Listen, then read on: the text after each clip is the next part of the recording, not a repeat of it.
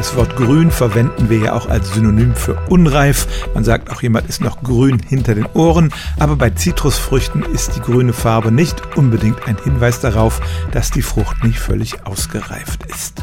Anders als andere Früchte reifen Zitrusfrüchte am Baum und dabei verfärbt sich auch die Schale vom Grün Richtung Orange oder eben Gelb bei Zitronen.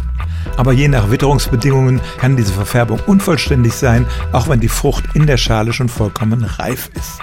Weil viele Kunden das nicht wissen, werden Zitrusfrüchte bei uns oft noch nach der Ernte begast, damit sich die entsprechenden Farbstoffe in der Schale bilden. Aber ob eine Zitrone wirklich reif ist, kann man wirklich nur feststellen, indem man sie aufschneidet und dann schaut, ob der Saft bitter ist oder zu wenig Zucker enthält. Allein an der Färbung der Schale kann man es nicht erkennen.